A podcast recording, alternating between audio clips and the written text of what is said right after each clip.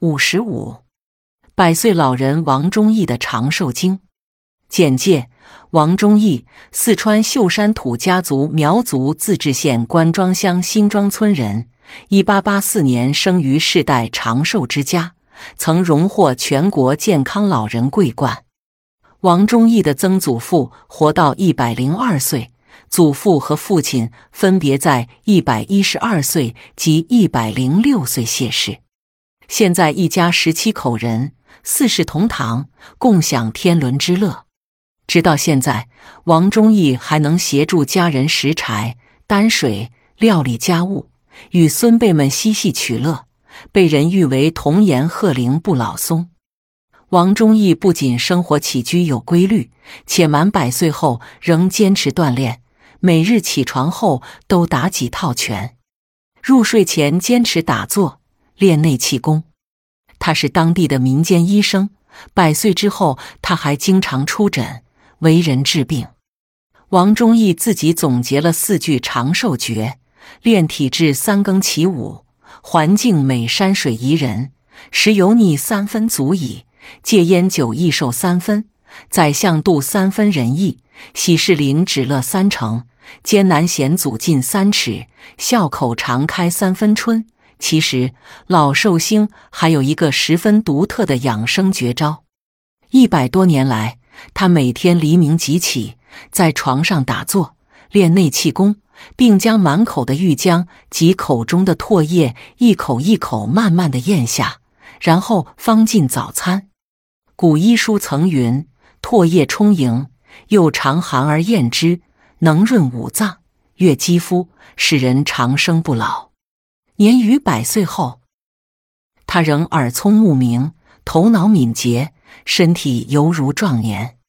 摘自《新民晚报》医生评点：人体衰老的原因之一，是因为新陈代谢的迟滞。当我们不断活动时，必使五脏六腑活跃，促进细胞活力。这样，体内代谢速率就大大提高了。新陈代谢旺盛，则可使机体保持较强的生命力，衰老自然就来得迟。王忠义不但长期坚持锻炼，身为中医的他，还把吞咽口水作为自己的养生秘诀，坚持不懈。其实，古医书早就记载了咽唾有延年益寿的功效。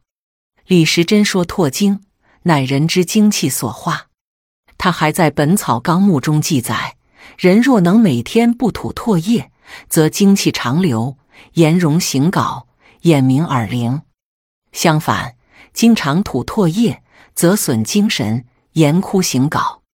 吞咽口水在古时叫咽津，亦称赤龙搅海、胎石，是古代人常用的一种强身健体方法。古代养生家把唾液称之为金津玉液。这都说明口水对人体益处多多。唾液有灌溉脏腑、利脾、健胃、强肾的作用，以及增强抗病能力和防衰老的作用。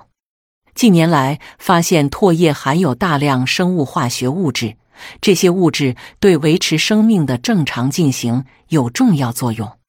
不仅能杀灭口腔中的某些细菌，保护牙床，防止蛀齿。还可促进细胞的分裂和生长，维持血糖的稳定，促进人体骨骼、肌肉、关节、眼睛、牙齿的生长。吞咽口水虽对人体诸多方面十分有益，但也要讲究吞咽的方法。现将其具体做法陈列如下，以供大家参考：一、上身自然挺直，安然坐于凳上。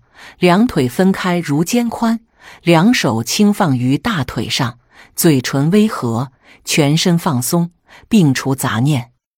二、自然呼吸，轻闭双目，思想集中在口腔处，口微微合上，将舌头伸出牙齿外，由上面开始向左慢慢转动，一共转十二圈，然后将口水吞下去，之后再由上面开始。反方向再做一次。三口微微合上，这次舌头不在牙齿外边，而在口腔里，围绕上下颚转动。左转十二圈后吞口水，然后再反方向做一次。从现代科学角度分析，口水中含有大量酵素，能调和荷尔蒙分泌，因此经常做这个动作可以强健肠胃、延年益寿。此外，这个方法在清晨、午休、晚上休息前时都可施行，并没有次数上的限制。健康贴士：当我们出现口干舌燥的情况时，千万不能小视。有时候，口干是多种疾病的发生信号。一、干燥综合征。口干是干燥综合征的主要症状之一，其口干往往难以忍受，即使水不离口也不解渴。患者唾液减少，吞咽干的食物十分困难，部分患者伴有关节疼痛。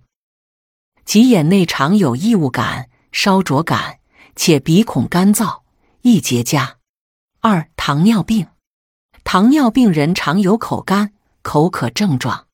临床糖尿患者的典型症状可概括为三多一少，即多饮、多食、多尿和体重减轻。